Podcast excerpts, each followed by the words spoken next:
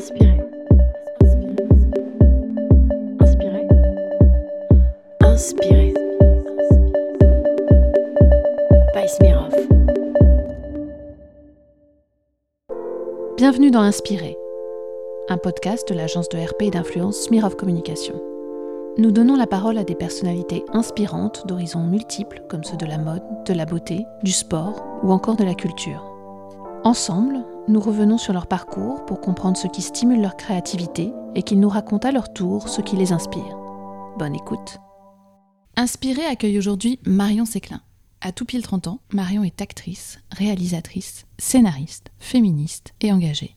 Elle s'est fait connaître en 2016 grâce à des vidéos tuto féministes dans lesquelles elle dénonçait avec humour quelques idées reçues, notamment sur le harcèlement de rue. Aujourd'hui, Marion est à la fois à l'affiche de Clem, la série sur TF1, continue son combat militant contre le cyberharcèlement et contre les inégalités hommes-femmes, et elle nourrit sa communauté via son compte Instagram et sa chaîne YouTube. C'est un rapide portrait, et pourtant j'ai l'impression qu'il est difficile de résumer Marion à ces quelques phrases. Marion, vous ne seriez pas légèrement hyperactive? Je crois. C'est ce que dit ma mère en tout cas. Mais je m'en suis rendu compte que très tard, là, euh, dans ma vie d'adulte, quand euh, j'ai eu le choix de prendre des week-ends ou pas pour faire des trucs que je faisais d'habitude et où j'ai choisi de pas le faire parce que j'aimais bien ce que je faisais au quotidien et j'ai réussi euh, à faire vraiment de, de mon métier ma passion ou l'inverse, je sais plus trop. Et du coup, c'est sûr que c'est difficile de se poser quand on sait que si c'est pas nous qui faisons les choses, elles ne se font pas toutes seules. Et votre métier, c'est quoi en fait? Bah, C'est ça. C'est à la base, je suis comédienne de formation. J'ai fait une école d'art dramatique, j'ai fait une option théâtre pour mon bac. Donc c'était ça que je voulais faire en premier. C'est le premier truc qui m'a qui m'a guidée en dehors des études traditionnelles. Ensuite, j'ai eu envie d'être scénariste. Je passais des castings pour des rôles féminins vraiment mal écrits et encore mal écrits, ce serait leur donner beaucoup de crédit, pas écrits, c'est-à-dire que des personnages qui ne servent que d'intérêt amoureux, qui sont, qui passent derrière, qui n'ont pas de, de, pourquoi, de comment, de quoi. On s'en fiche des personnages féminins qu'on oublie aussi vite qu'on les a vus, qu'on trouve vite fait jolis, mais pas plus.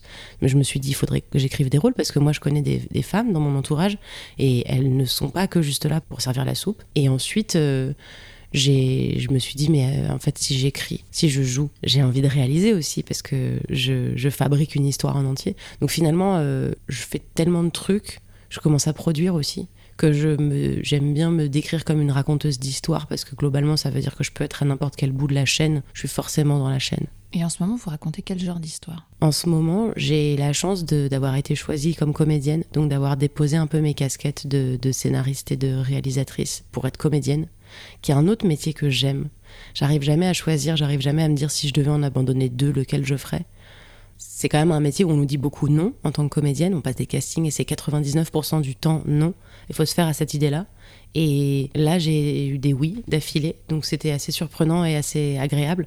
Donc là, je vais faire mon métier de comédienne, c'est-à-dire euh, apprendre du texte, être dirigée par quelqu'un d'autre, euh, regarder euh, le, fourmillement de tous les techniciens autour de moi sur un plateau de tournage et ça fait plutôt du bien euh, aussi. Maintenant, à côté, euh, j'ai toujours, euh, je fais toujours des courts métrages pour mon Instagram parce que j'ai décidé de rendre mon contenu accessible et gratuit. C'est toujours frustrant quand on a une super bonne idée de la rendre inaccessible sur une plateforme un peu obscure comme j'ai déjà eu l'occasion de faire. C'est très frustrant. Donc maintenant, je décide d'investir dans mes courts-métrages et de les sortir euh, sur Instagram et sur YouTube, comme on fait beaucoup. En ce moment, mes histoires, elles sont un peu tristounettes euh, parce que, euh, comme tout le monde, elles, subissent le confinement, le manque de rencontres, le manque de nouveautés. Donc en ce moment, j'essaye de raconter des insomnies, des, ruptures, des, des, trucs qui se passent en ce moment. Je sais pas, il y a un truc dans l'air. Et c'est hyper drôle en plus. J'en ai vu quelques-unes. C'est des histoires découpées, euh, scénarisées avec euh, plein de personnages, euh, dont le personnage de l'insomnie qui toque à votre porte. Ouais. Et ça, vous le faites vraiment pendant les périodes d'insomnie ou ouais. ouais. Ouais, ouais, je profite toujours de mes périodes d'insomnie. Déjà parce que je sais pas écrire trop en avance, parce que j'écris dans le mood dans lequel je suis. Donc il se peut que je sois de très mauvaise humeur et que j'ai envie d'écrire un truc un peu assassin sur la difficulté de la vie. Et je me retrouve le soir en insomnie à me dire non, en fait, ça va. Enfin, je suis plutôt détendue. C'est dommage de pas écrire, de pas colorer euh, mon, épisode de la de l'humeur dans laquelle je suis. Et puis aussi parce que comme je le poste de nuit, si je commençais à le poster à 20h, 20h30, ce serait pas très crédible. Et j'aime bien ce, côté, euh, c'est vrai, c'est ce que je suis en train de vivre. On dirait que vous vous arrêtez jamais d'écrire en fait. Vraiment, c'est vraiment, enfin, c'est le fil rouge de, de, tout ce que vous faites. Quel rapport vous entretenez à l'écriture?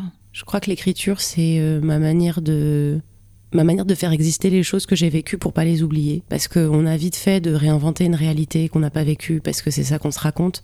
Et j'ai toujours la sensation que si j'écris à l'instant où je vis la chose, ou dans la période où je vis la chose, j'aurais vraiment une vraie trace de ce que j'ai ressenti à ce moment-là et j'aurais moins la possibilité de transformer ou d'oublier. C'est pas que j'ai peur d'oublier, mais j'ai peur un jour de manquer de contenu j'ai peur de manquer de choses à raconter. C'est très très paradoxal parce que je sais aujourd'hui transformer tout et n'importe quoi en une histoire qui fera au moins pouffer de rire deux personnes sur Terre.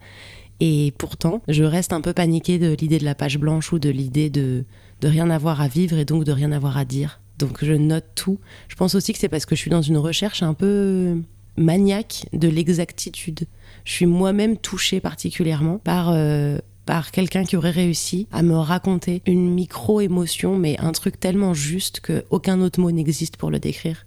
Il y a des chansons qui me font ça, il y a des vidéos qui me font ça. Vous pouvez nous donner des exemples un peu précis? Qu'est-ce qui vous influence aussi dans l'écriture, par exemple? Bah, c'est vraiment ce truc de l'exactitude, c'est cette espèce de moment où euh, dans ton cœur il y a un truc qui se relâche parce que c'est exactement ce sentiment sur lequel tu n'as jamais pris la peine de mettre des mots mais quelqu'un vient de les mettre. Il y a une chanson de Vianney, par exemple, qui s'appelle Je m'en fous et qui raconte globalement que c'est la fin d'une histoire d'amour et que c'est triste, mais que le chanteur s'en fiche, en fait, que ce soit la fin, puisqu'il aura au moins eu la chance de passer un petit peu de temps avec cette personne. Et ça raconte de manière assez subtile une relation assez courte dont on parle assez, on parle jamais. On parle toujours des relations très longues, on parle de l'amour, de la vie, mais on parle jamais de, de ces relations qui ont compté mais qui n'ont pas été très longues finalement. Et surtout, il parle de ce sentiment qui est de dire euh, bah, je t'aime assez pour euh, que je ne sois pas en colère et que je me dise que j'ai quand même eu de la chance de vivre ça. Et ça, c'est des émotions tellement rarement racontées que moi, j'adore m'infiltrer dans ce truc-là m'infiltrer dans euh, toutes les problématiques qu'on a en tant que femme, quel que soit notre âge, sur euh, la, pression qu'on subit et comment est-ce qu'on fait pour être un individu à part entière, indépendant, tout en ayant grandi, évolué avec une pression constante qui vient tout le temps de partout, même quand on croit qu'elle n'y est pas. Et ça, c'est souvent des, une manière de, se construire qui m'intéresse et donc que j'aime moi-même euh, décortiquer et raconter. Et si, ça peut soulager quelqu'un qui dit mais voilà, j'ai exactement vécu ce truc-là, c'est exactement ça. C'est ça que, que j'aime me chercher. C'est pour ça que j'arrêterai jamais d'écrire et que je peux pas arrêter d'écrire. C'est que je sais que derrière euh, une situation, si tu creuses un petit peu, il y a toujours ce petit truc que tu as besoin de décoincer. Dans votre travail, il y a vachement de poésie maintenant, je trouve. J'ai eu envie euh, de de rajouter de la poésie, comme si je m'étais interdit de faire ça toute ma vie. Parce que je viens quand même d'un pays où on m'explique qu'il faut que je choisisse un truc à 18 ans et que je le fasse toute ma vie jusqu'à ma retraite. Et je crois que cette idée m'a déplu dès le plus jeune âge.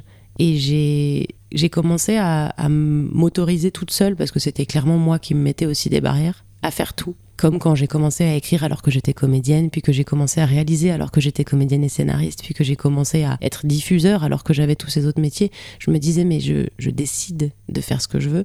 Et la poésie c'était un truc que je m'étais un peu interdit parce que je crois que je crois que c'est difficile de s'identifier à un art qui n'a jamais été particulièrement incarné par aucune figure féminine et qu'on ne m'a jamais vendu comme incarné par des figures féminines, comme si on n'avait jamais rien eu à raconter on a invisibilisé le travail des poétesses et je trouve ça très dommage. Et surtout, je me suis dit, j'ai une croyance profonde que la vie, c'est jamais que dramatique ou que comique. Et que c'est pareil, nous demander quand on écrit de la fiction de choisir un de ces deux genres, c'est une erreur. Parce que globalement, on, ne vit jamais un drame sans trouver quand même un certain comique dans la situation et vice versa. Et c'est pareil pour la poésie. Je pense que la vie peut être très, très peu sérieuse et quand même très poétique et que ça, manquait de ça.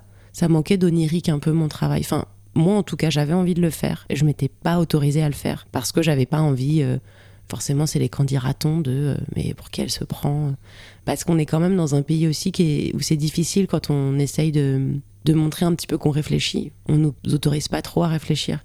Je me souviens en cours d'anglais, j'étais excellente, mais je me faisais beaucoup plus insulter parce que j'étais bonne en anglais que en sensé. Je comprenais pas, on se disait, bah, tu fais juste ça pour plaire au prof. J'étais là, non, je parle bien anglais, bah, c'est grave. Et en fait, il y, a un truc de gravité avec euh, le, fait d'utiliser euh, un petit peu plus son cerveau pour essayer de raconter des choses qui parlent un peu plus au cœur.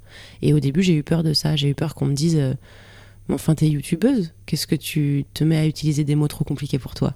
Puis en fait, personne m'a rien dit. Je m'étais juste fait des, scénarios toute seule dans ma tête où c'était grave et j'ai laissé ce truc-là arriver Je pense que c'est quelque chose de très important de rajouter du poétique, en tout cas de rajouter de la métaphore, parce que ça permet de dédramatiser toutes les situations.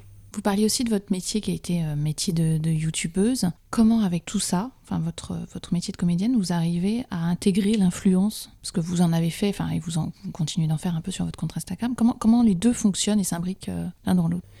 C'est une économie que j'ai que j'ai comprise il y a pas très longtemps, c'était que bah, j'avais de l'influence euh, sur les réseaux sociaux, ou en tout cas, euh, on va dire que j'avais de l'audience, parce que l'influence, on sait jamais vraiment si on en a. Je pense qu'on a toujours beaucoup plus d'influence auprès des gens très proches de nous, et pour de vrai, c'est souvent ça. Hein.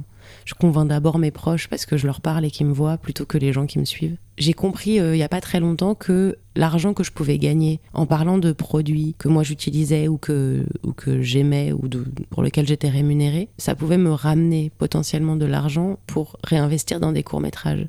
En fait, j'ai la même économie qu'une chaîne de télévision, sauf que je suis une micro-chaîne de télévision. Euh, chaque page de pub que je vais faire va euh, me permettre de produire de la fiction juste derrière. Et je pense que j'ai eu la chance d'avoir toujours été très transparente avec les gens qui me suivaient parce que je sais qu'ils me suivent pas pour mes goûts en déco, pour mes goûts en vêtements, pour mes, mes skills de maquilleuse. Clairement pas. Donc euh, j'ai essayé très tôt de leur dire voilà, je vais faire ça parce qu'il faut, faut, que je gagne ma vie. Mais il faut pas juste que je gagne ma vie. Moi, je gagne ma vie à côté comme comédienne et comme scénariste. faut que je gagne ma vie pour pouvoir divertir encore. Donc c'est cette machine-là. J'ai jamais eu envie de leur demander à eux une contribution parce que hum, je, même si je pense qu'à terme ce serait génial qu'on puisse euh, financer directement les gens dont on aime le travail, je pense qu'aujourd'hui c'est difficile pour les gens d'imaginer de, ça. Puis surtout il y a quelque chose de, redevable qui me plaît pas. Là l'avantage c'est que je suis pas payée par les gens qui me suivent. J'ai réussi à rendre l'influence un peu créative, en tout cas sur mon compte, et à dire euh, je vais faire une page de publicité, mais déjà j'ai choisi un jour pour faire cette page de publicité. Je le faisais pas toute la semaine. Je voulais pas que les gens qui me suivent soient un peu inquiets avant de regarder ma story pour se dire ah, est-ce qu'elle va encore nous parler de code promo, de trucs comme ça? Et ensuite, j'essayais de, faire en sorte que moi je m'amuse en tant que créative. Donc euh, j'avais du montage, euh, j'avais de la voix off, j'avais du graphisme, j'avais un peu de tout. Puis finalement, je me suis aussi lassée de ça. Après six mois de, après six mois d'unboxing un petit peu, un petit peu chiadé, je me suis dit bah je m'ennuie une, ça, ça devenait une contrainte. Ça devenait une contrainte de le faire tous les samedis. Ça me prenait du temps dans ma semaine et surtout, euh, c'était pas très créatif finalement. J'avais réussi à rendre la forme créative, mais dans le fond, rien n'était très créatif. C'était de la publicité euh, face caméra pour convaincre des gens d'acheter des choses. La plupart du temps, pas indispensable à leur survie. Ça devenait dur à me justifier à moi-même. Et je me suis dit, euh, je pourrais continuer et me dire c'est très bien comme ça, ça paye mes courts métrages. Et je pourrais aussi arrêter et me démerder pour aller trouver une autre manière de payer mes courts-métrages. Donc euh, je pouvais rester dans le confort de me dire je peux gagner régulièrement euh, certaines sommes d'argent, mais je crois que je préférerais que ma vie à terme soit agréable pour moi. Et donc, même si c'est difficile les premiers mois, aller trouver une autre manière de gagner de l'argent, une autre manière de faire de l'influence. Et vous l'avez trouvé cette manière? Oui, elle n'est pas simple à imposer aux marques, mais en gros l'idée c'est de ne plus... Euh, c'est de ne plus utiliser les marques que comme, euh, que comme mécène et en faisant du vrai placement de produits, c'est-à-dire euh, en ayant la marque comme annonceur principal, en ayant la marque comme euh, on va fabriquer ensemble une histoire. On, a remarqué et on remarque, et je le vois tous les ans, à chaque fois c'est la nouvelle histoire, toutes les, tous les prix de stratégie viennent aux, aux marques qui ont réussi à faire de la publicité qui a tellement touché les gens que limite on a pleuré devant. Et on le voit chaque année. Il y a notamment Intermarché qui fait ça. Mm. Chaque année, les pubs Intermarché, c'est des courts-métrages. Ça devient des, ça devient des, petits bijoux et c'est vrai. Et ça marche. Tous les gens adorent pour ça. Et bizarrement, très étonnamment, les marques continuent à vouloir nous demander à nous, influenceurs, de faire du matraquage. Je me suis rendu compte que ça marchait beaucoup mieux quand on racontait des histoires, parce que beaucoup, beaucoup de publicités fonctionnent très bien et sont beaucoup récompensées parce qu'elles nous emmènent dans un univers. Et en fait, moi, je crois que je fais pas de la vente. Il faut que je me rende compte que je fais pas de la vente. Je suis pas une vendeuse. Je suis pas suivie parce que j'ai des bons coups. Donc, comme je fais de l'image pour les marques, il va falloir que les marques acceptent de me payer l'influence et de n'avoir en retour que une bonne image parce que travailler avec moi, c'est chouette et que je vais leur faire des belles fictions. Comme j'ai eu l'occasion de faire l'année dernière avec H&M, comme j'ai eu l'occasion de, de faire avec plusieurs autres marques, qui est de fabriquer un petit contenu ou ludique ou fictionné autour de la marque, autour du produit, que le produit apparaisse, que la légende soit claire, que ce soit eux finalement le, les mécènes de, mon, de ma fiction, mais plus que je sois face caméra à donner des codes promo, à écrire des couleurs de, rouge à lèvres sur l'écran et euh, à donner des liens en swipe. Donc ça veut dire travailler main dans la main avec une poignée de marques finalement Peut-être moins d'annonceurs, entre guillemets, mais euh, des marques avec qui tu entretiens des relations privilégiées et qui comprennent ton univers. C'est ça que ça veut dire en gros. Absolument, ça veut dire effectivement moins en nombre, mais, mais plus en qualité.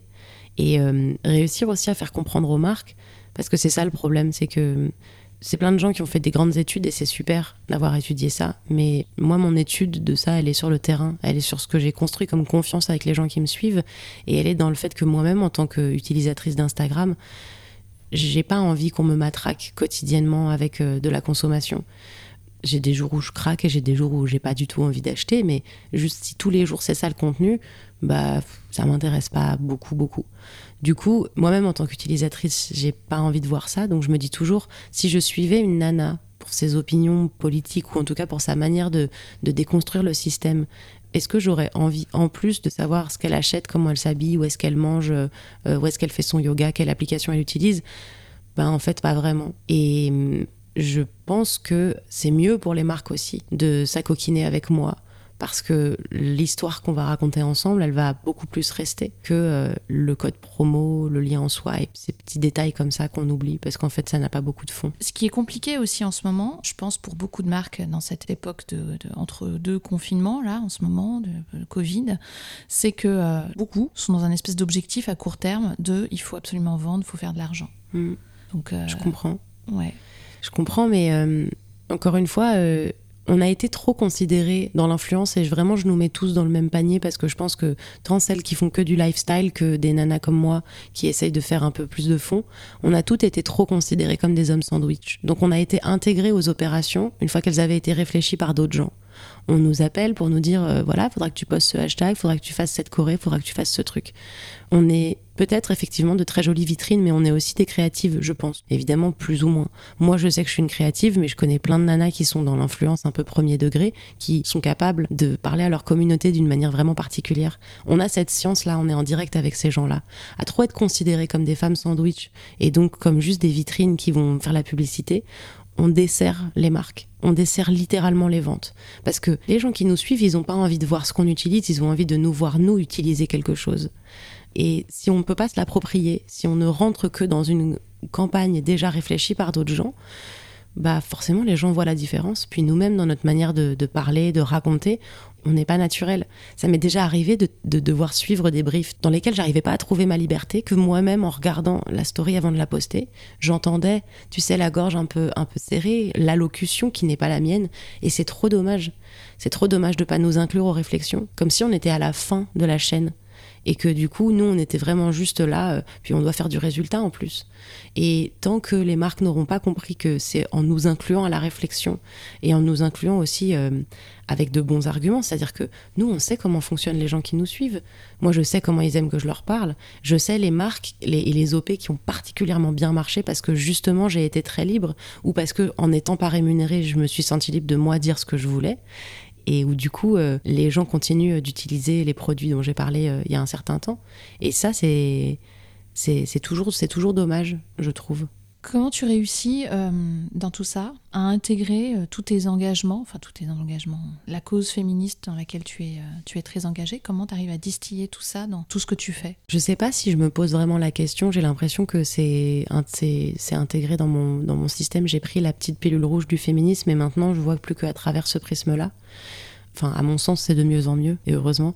J'ai quand même beaucoup évolué sur ma manière de réfléchir, ma manière de penser. Par exemple, il y a quelques années, tu m'aurais vu, je t'aurais dit, je ne parlerai jamais de maquillage parce que c'est une injonction. Puis aujourd'hui, j'ai compris que, en fait, j'allais pas seule lutter contre un système de consommation qui a dit aux femmes de se maquiller et que qu'il y ait des femmes qui se maquillent, c'est super pour elles et que chacun fait ce qu'elle veut. Du coup, euh, j'ai beaucoup changé de positionnement. On va dire que je, je vais systématiquement prioriser les marques dont je sens l'intention sincère. Celles qui me contactent vers le 8 mars en général, ça ne marche pas avec moi. celle qui pense que les femmes sont des humaines uniquement un jour dans l'année. Je peux pas. Et je vois l'intention parce que ça fait assez longtemps maintenant que je commence à faire ce métier-là. Je sens l'intention derrière toutes les marques qui est de dire regardez, on fait de l'écologie. Ouais, mais vous auriez pu le faire il y a 15 ans aussi, mais vous le faites maintenant. Et j'essaye toujours de faire la différence entre pour un gros groupe, c'est déjà admirable, donc bravo à vous et j'encourage. Non, ça s'appelle du greenwashing, ça s'appelle du pinkwashing et je veux pas participer à ça. Si vous voulez faire une bonne action, plutôt que de vendre un t-shirt pour Octobre Rose dont euh, je ne sais combien d'euros sont reversés à une asso, vous faites pas de t-shirt, comme ça, vous produisez pas à nouveau, et puis vous donnez directement de l'argent à une asso. Et vous voulez même un conseil en plus, vous n'en parlez pas pour avoir ce que j'appelle un bénéfice d'image. C'est-à-dire que c'est des bonnes actions qui sont systématiquement camouflées derrière. Euh, ça va, ça va rendre bien pour nous, ça va nous faire voir de manière jolie. Et moi, j'aime pas participer à ça du tout, parce que je pense que les femmes sont des gens depuis la nuit des temps et qu'on peuple la planète et que c'est pas récent, que c'est pas à la mode. Alors oui, tout le monde aime bien dire que le féminisme on en parle plus. C'est vrai, on en parle plus. Mais par contre, euh, les femmes luttent pour leur droit et pour une égalité des chances et de liberté depuis très longtemps. Et en général, je vois l'intention derrière. Je vois à quel point on, veut essayer de me faire rentrer dans une petite boîte un peu jolie, un peu propre. Et euh, je, sélectionne en, en me souvenant de quelles marques m'ont refusé de travailler avec moi il y a quelques années, quand j'étais problématique. Puisqu'en fait, le discours que j'ai aujourd'hui, qui est le même que j'ai toujours tenu, a été, euh, avant MeToo, grave. Puis ensuite, il y a eu MeToo et maintenant, c'est d'accord que je défende les femmes. Et c'est fou de voir ça. Donc j'avoue que j'ai encore un peu d'amertume sur les grands groupes qui ont refusé de travailler avec moi parce que je parlais de sexualité, parce que je parlais de règles, parce que je parlais des choses réelles qui se passaient dans la vie des, filles et des femmes. Et aujourd'hui, qui viennent me voir en disant Waouh, c'est super ce que tu racontes. Je sais pas, je l'ai toujours un petit peu en travers de la gorge parce que pendant des années, je me suis demandé si j'avais, si j'étais sur la bonne voie moi-même je me suis sentie très très seule dans mon, dans mon combat. Et aujourd'hui, c'est à la mode et ça vend. Et j'avoue que moi, c'est ça qui fait battre mon cœur, en fait. C'est d'aller vers euh, le mieux, d'aller vers un, monde où les générations de, de demain et d'après-demain se poseront plus de questions sur leur légitimité à exister dans le monde et à faire ce qu'elles ont envie de faire. J'aime pas qu'on en profite derrière, juste pour de l'argent ou pour une image. Et donc, euh, je j'ai pas vraiment le choix que de teinter tout ce que je fais et tout ce que je dis de ça. Et tout ça, ça remonte à plutôt loin en fait. Hein. On n'a pas beaucoup parlé de, enfin on n'a pas du tout parlé même de toute la campagne de cyberharcèlement qui est certainement loin derrière toi, mais euh, qui est une des raisons pour lesquelles tu as vachement pris la parole, tu as même fait un TEDx à ce sujet. Mmh. Est-ce que c'est des choses que tu continues, enfin forcément que tu continues, c'est ton combat, mais est-ce que tu continues de voir ça autour de toi? Est-ce que tu es impliqué toujours dans ces causes-là? Euh, Peut-être qu'on peut revenir sur, la, sur ce qui s'était passé à cette époque brièvement. Ça, ça, fait depuis 2012 que je suis sur Internet. J'ai commencé à parler de féminisme euh, peut-être vers 2000. J'ai commencé à l'assumer, mais même pas à l'assumer parce qu'avant j'en avais honte, à l'assumer juste parce que j'avais pas vraiment la parole ou j'avais pas la sensation que je pouvais dire ce que je voulais. Euh, depuis à peu près 2013-2014. Et puis donc en 2016, j'ai sorti une vidéo parce que je me suis dit ça sert à rien d'avoir de l'influence si c'est pas pour euh, essayer d'offrir à la génération d'adolescentes ce que moi j'ai pas eu en grandissant.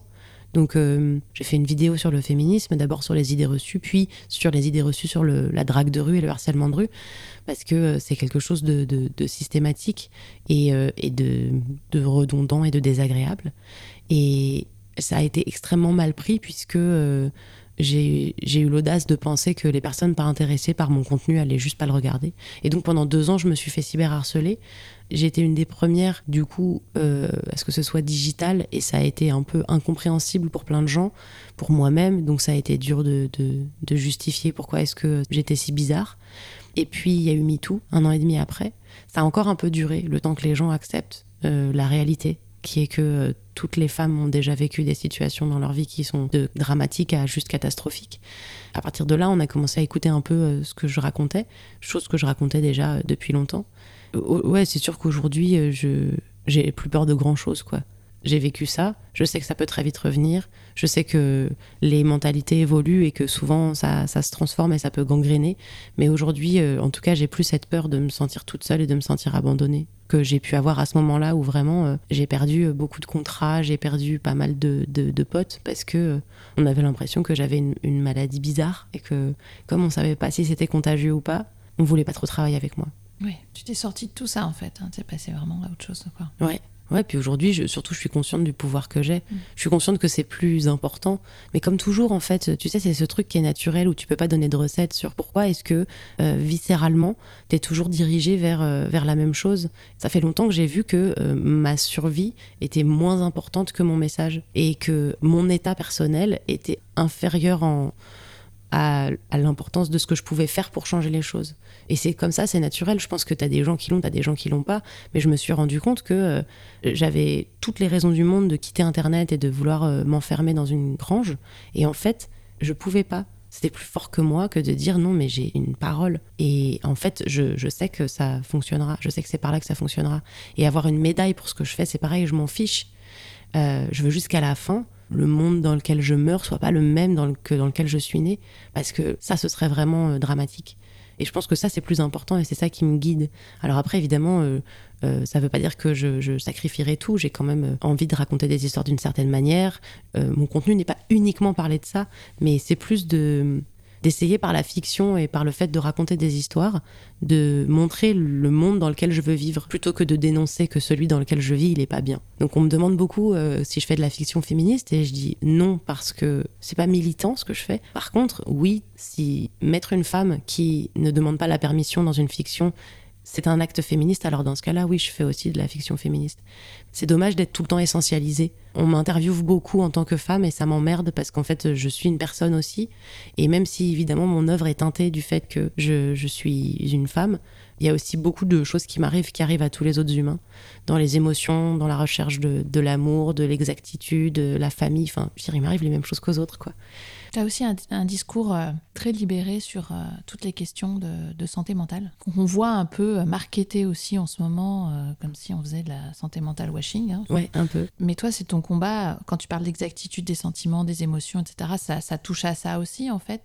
Comment tu as réussi à avoir un, un discours aussi libéré sur ces, sur ces questions-là? Je pense que j'ai jamais rien trouvé grave. C'est bizarre, mais aujourd'hui, quand euh, je réfléchis, je pense que j'ai depuis déjà toute petite été très à l'aise avec la probabilité que j'étais faillible et humaine, et surtout que je suis consciente que ce qui m'arrive arrive aux autres, et que ce qui arrive aux autres m'arrive aussi.